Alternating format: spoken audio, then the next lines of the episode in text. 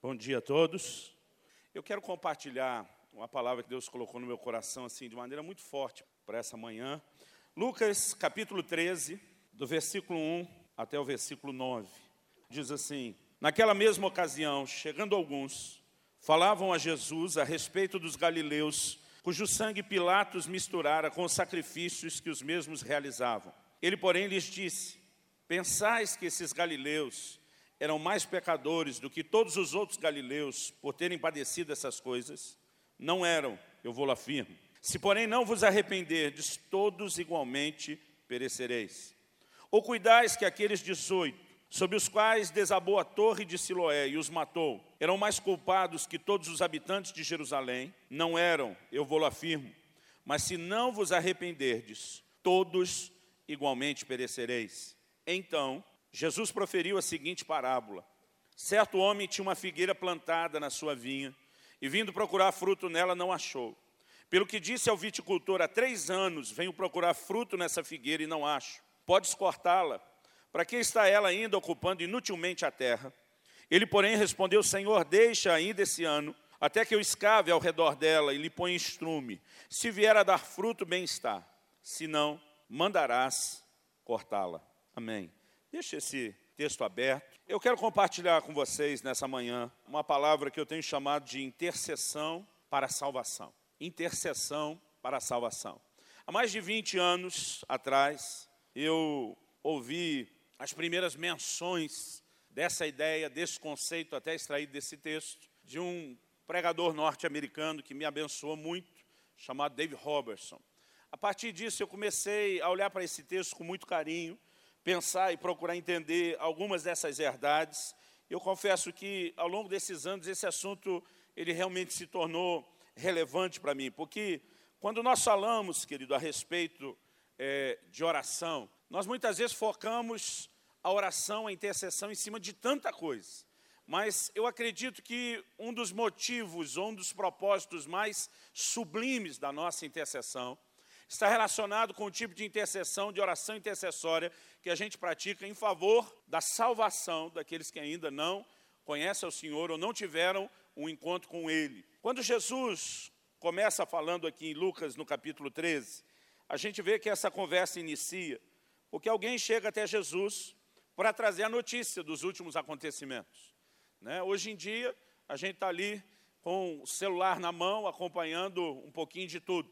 Né? Tem gente que não desgruda o olho do Twitter, do Facebook, das últimas postagens, a primeira página de alguns sites, e a gente acaba que fica bem informado. Naquela época eles não tinham nem a mídia antiga do jornal, nada disso, e a conversa ela ia de boca em boca e de pessoa em pessoa, e é assim que a notícia se espalhava. Então, o texto aqui está dizendo que eles falavam para Jesus a respeito dos galileus, cujo sangue Pilatos misturara com o sacrifício que eles mesmos realizavam. Foi algo não só trágico, aos olhos, um entendimento que o judeu do Velho Testamento tinha, foi algo profano.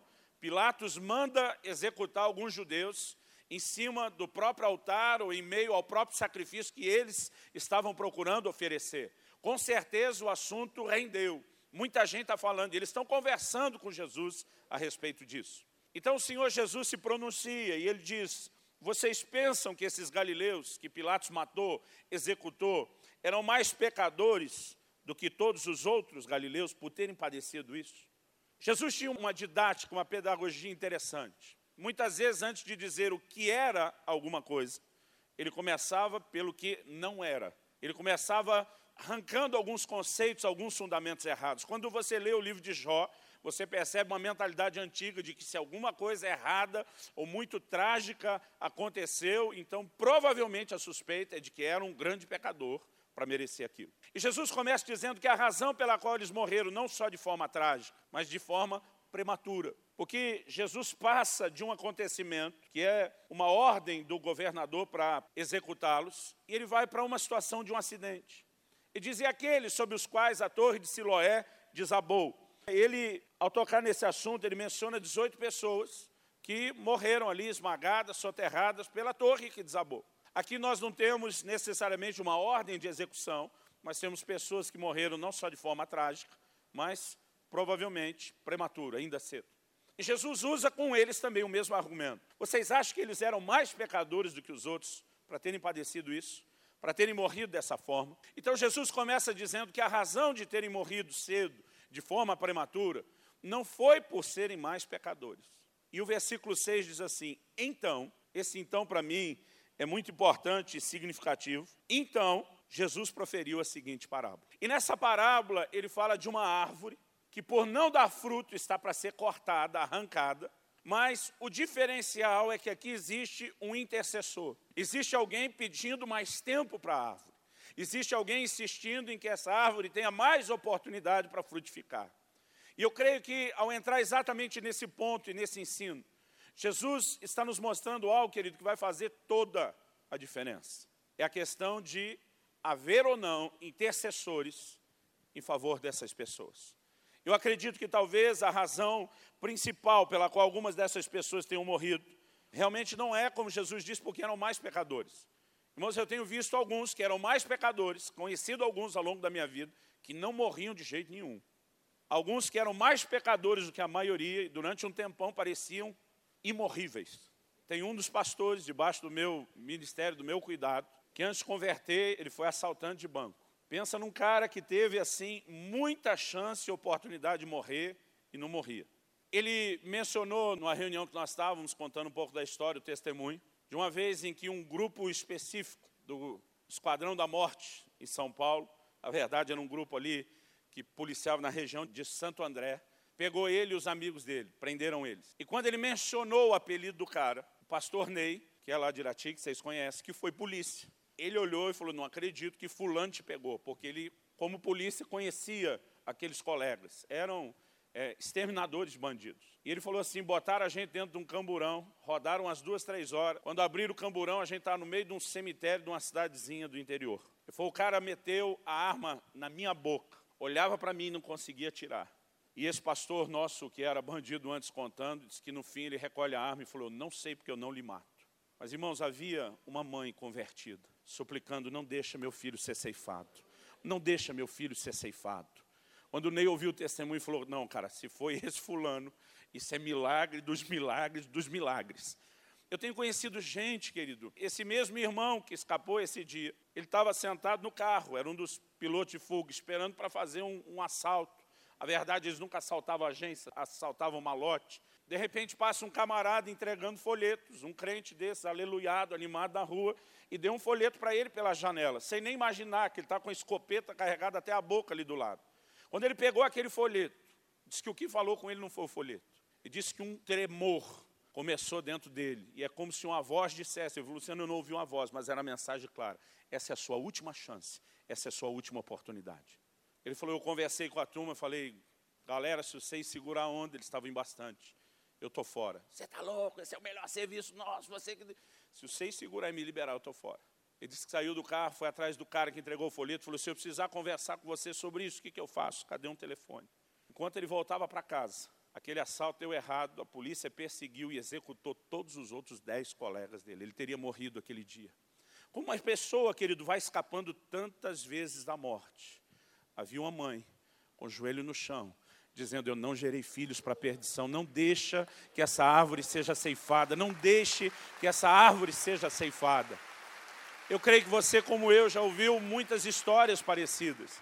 E o que me anima, querido, a querer orar não é o fato da, de que a gente ouviu essas histórias. Essas histórias confirmam uma verdade estabelecida por Deus, revelada na palavra, ensinada por Jesus. Eu creio que nós precisamos entender, querido, a importância de oração no contexto de salvação. Agora, Toda vez que nós falamos sobre oração para salvação, isso parece que vai de encontro a todo o tipo de escola e pensamento teológico.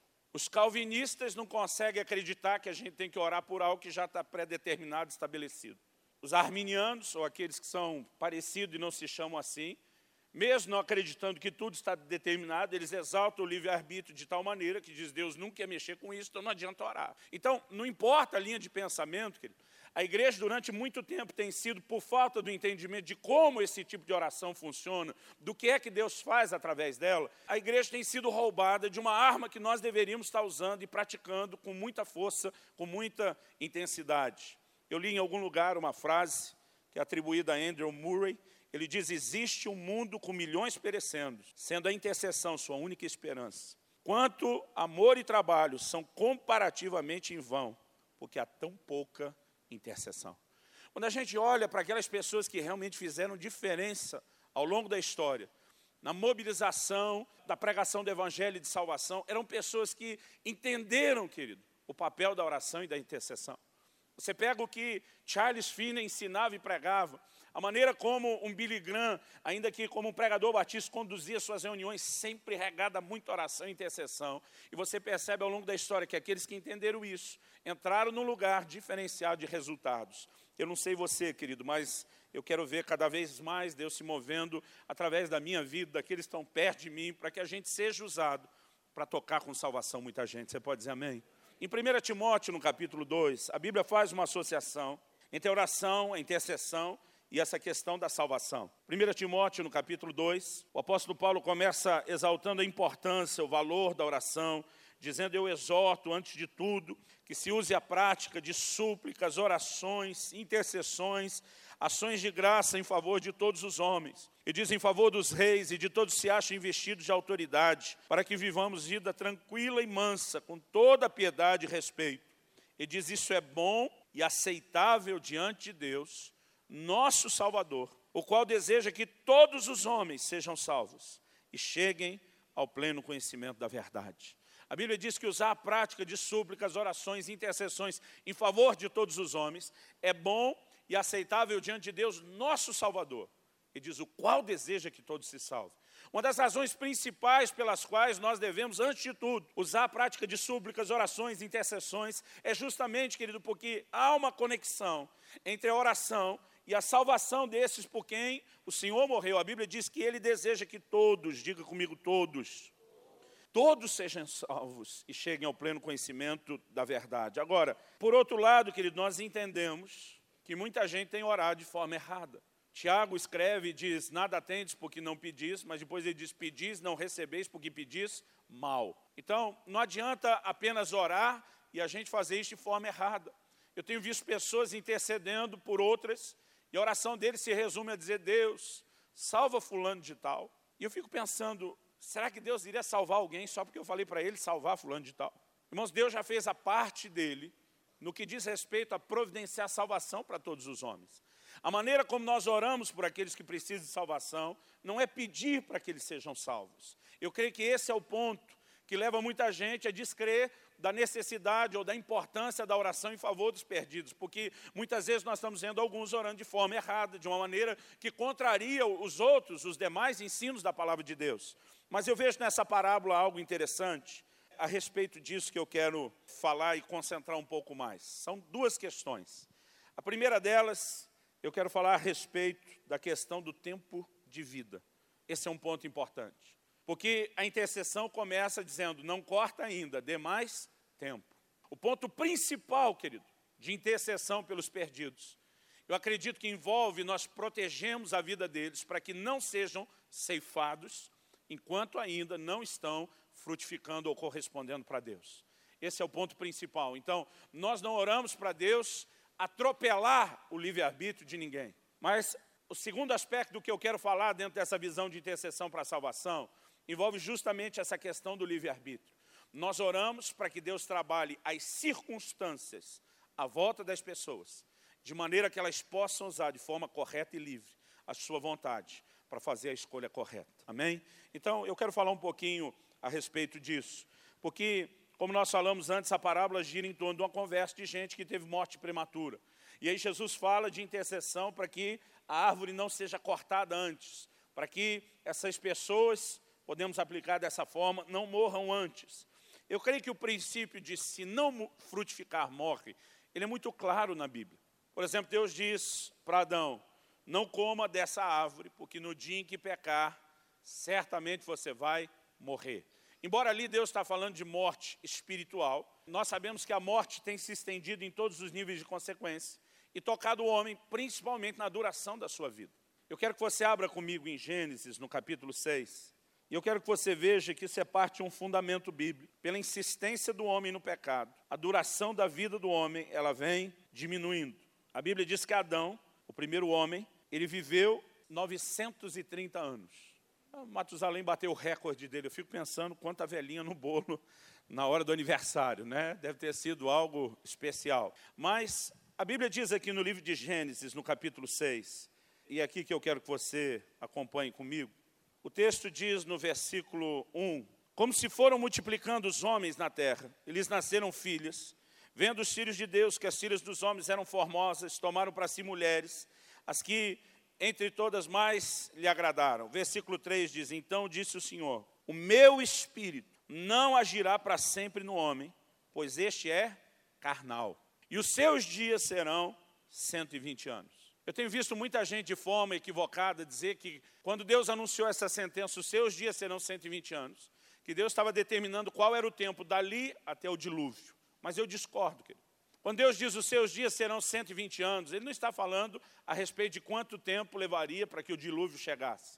Porque se você voltar um pouquinho, no capítulo 5, versículo 32, o último, antes de entrarmos no 6, ele diz assim: Era Noé da idade de 500 anos e gerou Sem, Cã e Jafé.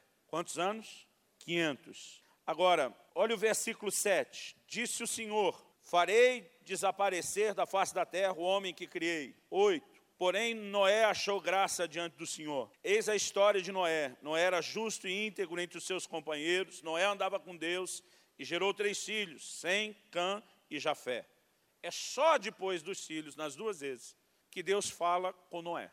Ele tinha 500 anos de idade quando gerou os filhos. A Bíblia não diz quantos anos ele tinha quando Deus falou sobre a arca. Mas se você olhar comigo no capítulo 7 e no versículo 6, a Bíblia dá exatamente a idade que Noé tinha quando o dilúvio veio. A Bíblia diz: tinha Noé 600 anos de idade, quando as águas do dilúvio inundaram a terra.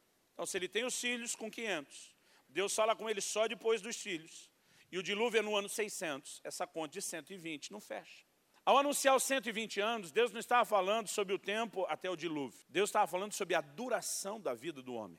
Deus diz: O meu espírito não agirá para sempre no homem, porque é carnal camarada vivia centenas e centenas de anos sem corresponder para Deus. E chega um ponto onde Deus diz: basta, o meu espírito já não dará tanta oportunidade como é dado. Eu estou reduzindo a vida do homem. É a partir desse momento, querido, que a duração da vida do homem muda drasticamente. Depois do dilúvio, você já não vê pessoas vivendo tanto tempo. Você olha para um Moisés, que viveu a medida cheia dos 120 anos, mas ele escreve o Salmo 90 e diz que a duração da vida do homem é 70, quando muito 80 anos, porque Deus baixa de novo o período e a média de vida. E o argumento usado que ele der sempre pela falta, pela incapacidade do homem de corresponder para com Deus. Nós vamos encontrar isso na Bíblia muito, mas muito, é um princípio que ele vai se repetindo. Então, a não frutificação, a não correspondência para Deus, parece gerar uma demanda no reino espiritual, que o direito de que alguém seja, talvez, recolhido ou morra antes do tempo que poderia ter. O fator diferencial é quando existe intercessão. Porque a intercessão, querido, mesmo, não vamos nem falar só do perdido do não crente. Me parece que mesmo em relação aos crentes, ter ou não ter intercessão faz toda a diferença.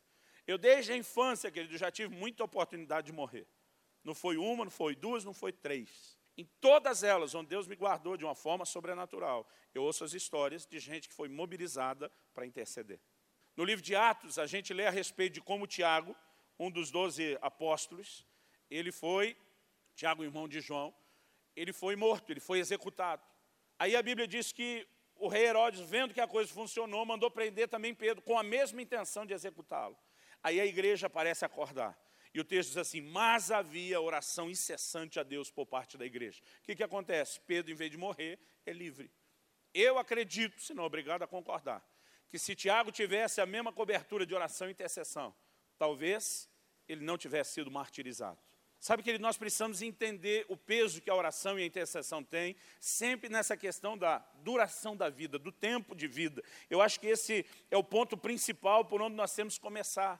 Porque existem pessoas perto de você, são familiares, são amigos do trabalho da escola, são vizinhos, gente com quem você se importa, gente que eu tenho certeza que você, como Deus, não quer vê-los ou ter a consciência de que eles vão perecer por toda a eternidade.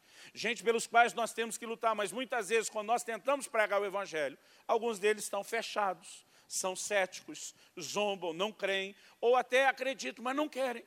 E muitas vezes a gente fica ali imaginando, eu fiz minha parte, eu já falei. Eu creio que a nossa parte, querido, é mais do que falar, eu creio que a nossa parte é mais do que pregar. Assim como quando você olha na Bíblia, querido, princípios de longevidade, eles também estão relacionados à obediência a Deus e à frutificação. A Bíblia diz, honra teu pai e tua mãe, para que te vá bem e prolongue os seus dias sobre a terra. Eu creio que há princípios que nós praticamos frutificando para Deus que aumentam os nossos dias. E há uma quebra de princípios que encurta os nossos dias. O princípio, ele funciona numa avenida de ida e volta, de duas mãos. Eu conheci um pastor, que alguns anos atrás, ele teve uma trombose na perna, o coágulo subiu, isso virou acho que uma embolia pulmonar, não me lembro direito os termos técnicos aqui da medicina. Eu sei que o quadro dele se complicou de tal forma que o médico mandou ele do hospital para casa. Ele estava em casa e ele viu entrar pela porta do quarto dele. Ele falou, Luciano, não foi uma visão espiritual, foi uma visão aberta. Eu vi como eu estou te vendo. Ele falou, eu vi o anjo da morte entrando. Eu olhei para ele, apontei o dedo para ele, falei, eu te desafio a dizer qual a pessoa na terra que você já teve conhecimento, que honrou mais pai e mãe do que eu. Ele disse, eu honrei o meu pai, honrei a minha mãe eu reivindico meu direito de longevidade. Eu falei, Luciano, o bicho desapareceu na hora. Eu fui instantaneamente curado. Estou aqui até agora. Ele falou, apelei para o meu direito de longevidade. São princípios, querido, que existem. Quem está frutificando para Deus potencialmente tem o direito, obviamente, viver mais. Quem não está, está trabalhando, querido, de forma inversa. E a única maneira de conseguir mais tempo e oportunidade é por meio da intercessão. É quando intercessores se levantam e clamam por isso. Então, eu acredito que o ponto principal dessa nossa oração é dizer, não corte agora, dê mais tempo, dê mais oportunidade. Você pode dizer amém? Esse é o ponto principal. Vamos para o segundo aspecto da oração, que é a questão do livre do livre-arbítrio. Eu acredito de todo o coração que a intercessão para a salvação ela não anula o livre-arbítrio, o poder de autodeterminação, o direito de escolha, a vontade de cada um. Nós vemos na Bíblia o tempo todo Deus desafiando cada um a fazer suas escolhas. Deuteronômio 30, 15, eu ponho diante de você a vida e a morte, a bênção e a maldição. Deus diz, escolhe vida. Ele diz, eu vou mostrar qual o caminho, eu vou mostrar qual a consequência, mas a escolha é sua. Josué se coloca diante do povo e diz, escolhei hoje a quem vocês vão servir. Eu e minha casa serviremos ao Senhor. O tempo todo a Bíblia fala a respeito de uma posição, de uma postura que nós temos que ter, de uma escolha que tem que ser feita. E Deus, querido, por não violar essa escolha, não vai botar uma coleira no pescoço e arrastar a gente para o céu ou para a eternidade. Que, aliás, alguns parecem às vezes acreditar que Deus faria isso. Agora, apesar de não nos arrastar, eu acredito que Deus ele quer de fato poder trabalhar nas nossas vidas. Ele não manipula a vontade da pessoa, mesmo que seja em favor dela. Agora, nesse ambiente de oração, algumas coisas, querido, vão acontecer. O intercessor, ele primeiro pede mais tempo. Mas assim que o tempo foi concedido, ele diz, o que, que eu vou fazer? Ele diz, eu vou cavar em derredor. Por que, que vai cavar em derredor? Normalmente uma árvore, que, quando está numa condição de esterilidade, isso não é uma coisa meramente genética. Há muitas situações em que o próprio ambiente onde ela se encontra contribui para a sua esterilidade. Então ele está dizendo, eu quero tirar essa terra à volta dela e eu quero reverter essa situação colocando adubo. Eu quero falar rapidinho dessas duas figuras. Retirar a terra e colocar adubo. Eu creio que a remoção da terra estéreo, querido, tem a ver com a importância de que eu e você, a gente possa aprender a orar para a remoção de determinados empecilhos na vida das pessoas. Tem gente cuja vontade está presa, amarrada por diversas razões. Uma delas, eu quero que você abra, por favor, sua Bíblia, em 2 Coríntios, no capítulo 4, no versículo 4. A Bíblia diz, nos quais o Deus deste século cegou o entendimento dos incrédulos, para que lhes não resplandeça a luz do Evangelho da glória de Cristo, qual é imagem de Deus. No versículo 3, Paulo disse: O nosso Evangelho ainda está encoberto, é para os que se perdem que está encoberto. E dizer se perdem, o Evangelho está encoberto para eles, por quê? Porque o Deus desse século cegou o entendimento dos incrédulos, para que não lhes resplandeça a luz do Evangelho da glória de Cristo com a imagem de Deus. Alguns, queridos, estão dizendo não para o Evangelho, não para o Senhor Jesus, porque estão cegos. Eles não conseguiram entender, eles não conseguiram compreender o Evangelho. E se você o tempo todo ficar batendo na mesma tecla do Evangelho que ele não entende, ele vai continuar dizendo não. Como que nós devemos orar? Nós vemos na Bíblia oração por revelação. Aliás, eu creio que a oração, a revelação está muito ligada à oração. As pessoas de vez em quando perguntam, pastor, como você prepara suas mensagens? Eu falei, olha, preparar uma coisa, receber outra. Eu tenho procurado ler muito a Bíblia, querido, mas a maior parte de tudo que eu prego não me vem quando eu estou lendo a Bíblia, me vem quando eu estou orando. Jeremias diz, invoca-me que te responderei. Mas a oração não é só eu peço, Deus responde. Ele diz, anunciar-te-ei coisas grandes e ocultas que não sabes. O ambiente de revelação de Deus, queridos, sempre parece estar associado à oração. O salmista diz, desvenda os meus olhos para que eu contemple as maravilhas da sua lei. Então, mesmo na vida de quem já conhece o Senhor, para que ele se aprofunde no entendimento de Deus e da sua palavra, a oração sempre vai estar relacionada. E você vai descobrir lá em Efésios, no capítulo 1, o apóstolo Paulo orando. E nessa oração, nessa intercessão que a gente encontra ali em Efésios 1, ele faz menção de algo muito claro, muito específico. Versículo 17 e 18 de Efésios 1, ele diz, para que o Deus de nosso Senhor Jesus Cristo, o Pai da glória, vos conceda espírito de sabedoria e de revelação no pleno conhecimento dele, iluminados os olhos do vosso coração, para saberdes qual é a esperança do seu chamamento, qual é a riqueza da glória da herança nos santos.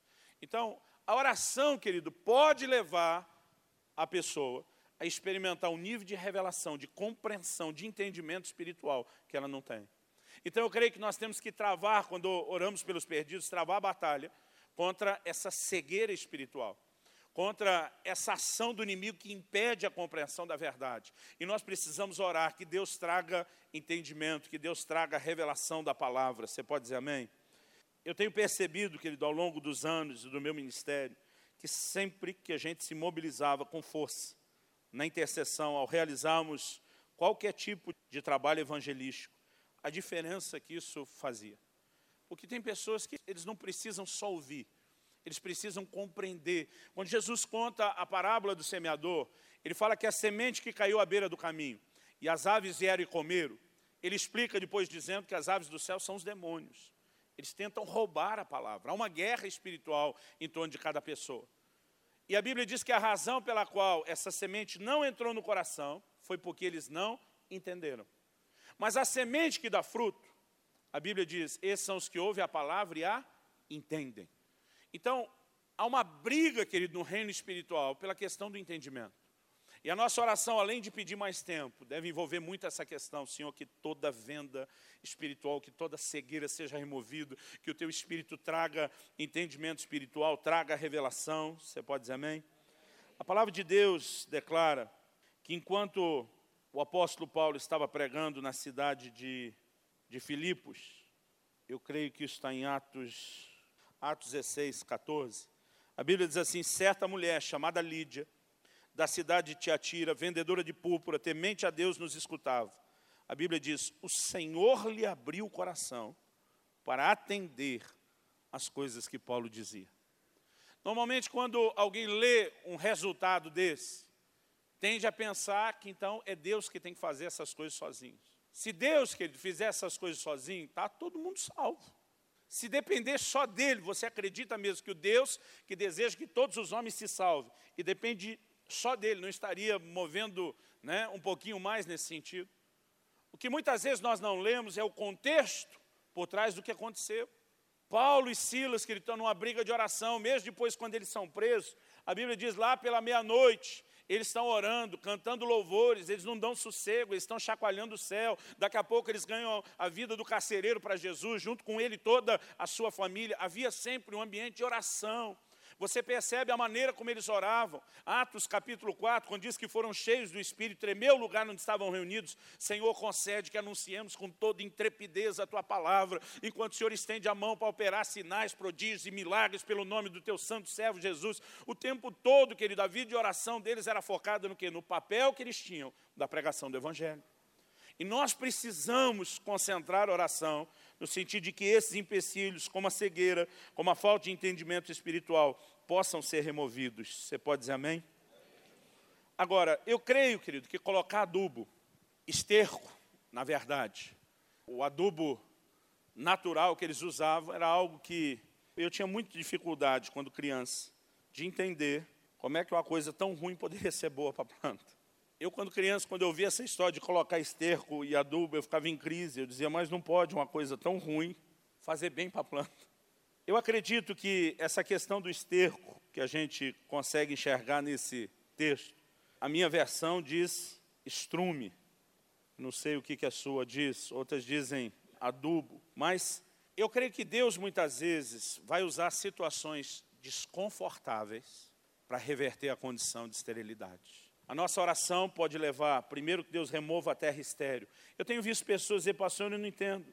Quanto mais eu oro pelos meus familiares, pior fica a vida deles. Você já ouviu esse tipo de coisa? Pastor, eu comecei a orar pela salvação, meu pai perdeu o emprego. Eu comecei a insistir, os outros negócios dele começaram a se quebrar. E nós começamos a ser ainda mais agressivos na oração, agora ele está enfermo. Falei, pastor, o tiro está saindo pela culatra. Eu falei para essa pessoa, ou não. Porque muitas vezes, querido, o que prende a pessoa na condição de esterilidade, de não corresponder para Deus, é justamente a ideia e o entendimento errado de que ele não precisa de Deus. E há momentos que Deus vai cavar em redor. Não estou dizendo, querido, para você só esperar coisas ruins enquanto você intercede pela salvação. Porque nós não podemos deduzir ou decidir por nós mesmos o que, que está mantendo a pessoa na condição de esterilidade. Mas nós precisamos entender que a oração vai mexer nas circunstâncias e vai levar a pessoa a repensar. E às vezes Deus começa a usar outras circunstâncias. Irmãos, eu não gosto daquele ditado de que se não vem pelo amor, vem pela dor, porque tem gente que não vem nem pelo amor, nem pela dor. Mas eu ainda prefiro que venha pela dor do que não venha. Se vier pelo amor, melhor ainda. Outro dia alguém diz, não, estou orando para alguém da minha família converter, mas só pelo amor, não pela dor. Eu falei, irmão, converter é o mais importante do que o processo. Mas eu acredito que essa questão de cavar em derredor envolve tirar a esterilidade, ou pôr estrume. Deus vai usar condições, eu diria que no mínimo elas são desconfortáveis, mas elas têm esse poder de reverter, de mudar essa condição. Quando a gente pensa na intercessão, querido, a maioria de nós nem sempre consegue imaginar que esse é um trabalho ou uma atividade muito nobre. Mas quando você pensa que esse é o ministério atual de Jesus, que o livro de Hebreus diz que ele vive para interceder por nós, isso faz toda a diferença. Toda a diferença. Muitas vezes, querido, é a nossa intercessão que vai permitir que alguém viva mais tempo e frutifique para Deus.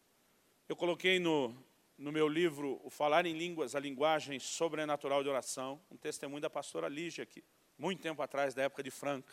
Ela entrou para um período de oração antes do culto, ela foi tomada em intercessão, orando em outras línguas. Eu queria falar sobre as línguas na intercessão, por isso que eu citei esse testemunho. Eu não sei quantos de vocês conhecem essa história, mas quando ela parou de orar, o culto já tinha terminado, ela nem viu o tempo passar. Mas enquanto ela orava, vinha à mente dela a imagem de um jovem da igreja.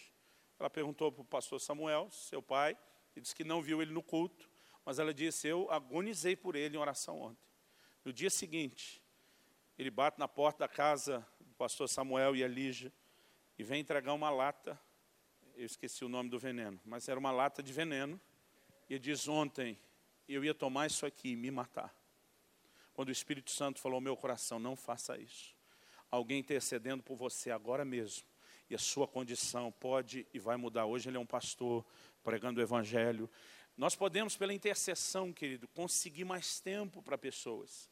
E, através dessa oportunidade, pode ser que elas venham a frutificar. Não há garantias de que, por causa da nossa intercessão, eles vão frutificar. Esse é o ponto que eu quero mexer do livre-arbítrio. Porque na parábola diz: concede mais um ano. Se no futuro der fruto, bem. Se não der, corta. Mas deixa para cortar depois de dar mais oportunidade. Não há garantias, querido, de que a minha, a sua oração, ela vai violar o livre-arbítrio da pessoa e obrigá-la a ser salvo. Mas, normalmente, quando esse tempo é estendido e as circunstâncias que prendem a escolha da pessoa começam a ser mexidas, muitas vezes Deus consegue atrair a vontade da pessoa, a decisão da pessoa. Quantos estão entendendo? Diga amém. Eu li um testemunho há um tempo atrás do George Miller. George Miller foi um camarada assim de muita oração. Eu mencionei aqui ontem o fato de que contabilizaram mais de 50 mil respostas de oração só nos registros dele, né, do que acharam, não acharam todos os seus cadernos, mas ele colocava uma data de quando ele começava a orar, fazia uma segunda coluna, qual era o motivo de oração, e ele só parava de orar por aquilo quando tinha resposta. E uma vez perguntaram para ele a respeito de um amigo por quem ele orava há muito tempo. A resposta de George Miller foi a seguinte: o segredo é nunca desistir até que a resposta venha. Ele disse: tem orado durante 63 anos e oito meses pela conversão de um homem. Ele ainda não é salvo, mas será. Então ele disse: como poderia ser diferente? Eu estou orando. Ele dizia para as pessoas que ele não partiria em definitivo dessa terra sem ver esse homem se converter. Irmão, nesse momento já estava há 63 anos e oito meses orando por esse cara sem desistir.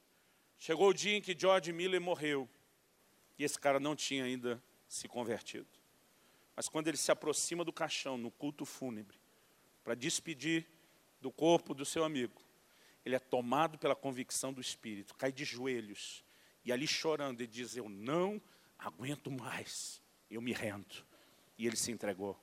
Sabe, querido, a maioria de nós não tem se lançado em batalhar pela alma das pessoas, como se isso dependesse de nós. Mas eu creio que nós precisamos não só ter persistência na oração, nós precisamos realmente lutar pela salvação dessas pessoas. Você pode dizer amém? Eu acredito de coração, querido, que a gente precisa se posicionar a respeito da salvação dos nossos familiares, amigos, vizinhos. Você pode dizer amém? Uma frase de Charles Finney que me fez ficar muito pensativo. Ele diz: no caso de um amigo impenitente, a condição exata pela qual ele deve ser salvo do inferno pode ser o fervor e a importunação da oração que você faz por aquele indivíduo. Eu vou repetir. No caso de um amigo impenitente, a condição exata pela qual ele deve ser salvo do inferno pode ser o fervor e a importunação da oração que você faz por aquele indivíduo. Eu quero te encorajar, querido, nesse mês, eu creio que Deus está fazendo algo a respeito da oração, que não é só trazer instrução, mas eu creio que é um despertamento que Deus está provocando. E sabe, a razão, querido, principal, se tem uma estrutura dessa com mais culto, é a gente encher isso aqui de gente que hoje está na mão do inimigo, mas virá, será trazido para o reino de Deus. A razão, querido, pela qual nós vivemos e existimos, é exaltar Deus na forma que vivemos, sim, mas transbordar essa salvação que a gente recebe. E uma das nossas maiores armas, ela deve ser associada à pregação. Não quer dizer que a gente não vai pregar. É justamente a intercessão em favor desses perdidos. Eu gostaria que nós pudéssemos, nessa hora, fazer duas coisas. Primeiro, eu creio que alguns de nós precisamos nos arrepender, porque não temos cooperado com Deus através da oração, não temos lutado em favor das pessoas. Às vezes a gente tenta aqui e ali, e alguns de nós parece que até conseguimos aplacar um pouco da consciência, dizendo, Deus sabe que eu fiz minha parte. Mas a verdade é que nós podemos fazer mais, nós precisamos fazer mais, nós temos que fazer mais. E eu gostaria que depois da gente dizer, Deus, eu eu quero me arrepender por não estar lutando em oração como deveria por essas pessoas. E nenhum de nós, querido, vai sair desse lugar debaixo de culpa ou condenação, porque nós vamos nos colocar debaixo do sangue de Jesus, nós vamos receber o nosso perdão, mas depois disso eu gostaria que a gente pudesse levantar um clamor em favor de pessoas que ainda não entregaram a sua vida a Jesus. Talvez sejam familiares seus. Na minha família, a gente teve privilégio de ver todo mundo se converter bem rápido. A família da minha esposa ainda falta o meu sogro. Minha sogra, meus cunhados, todos estão servindo a Deus com as suas famílias. Ainda falta o meu sogro. Eu não quero, querido, pregar o Evangelho pelo Brasil e o mundo, ignorar a necessidade do meu sogro. Essa madrugada eu chorei por ele. Eu li uma frase do fundador do Exército da Salvação, quando alguns escreveram para ele, falando da ineficácia deles, nós não estamos conseguindo ganhar almas.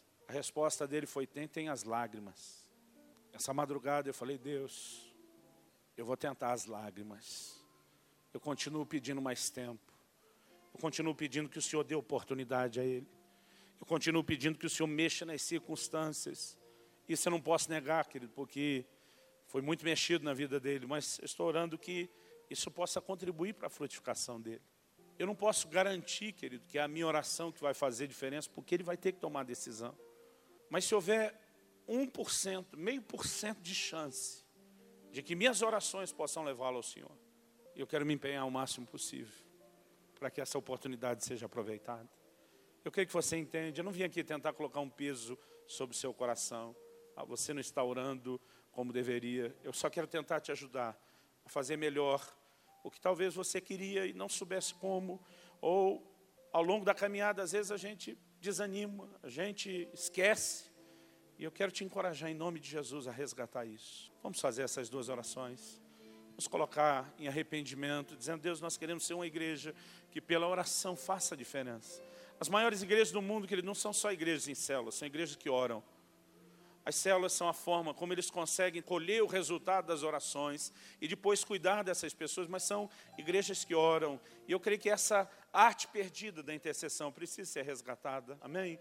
Pai, nós queremos nessa manhã te agradecer, porque a exposição da tua palavra dá luz, dá entendimento aos simples.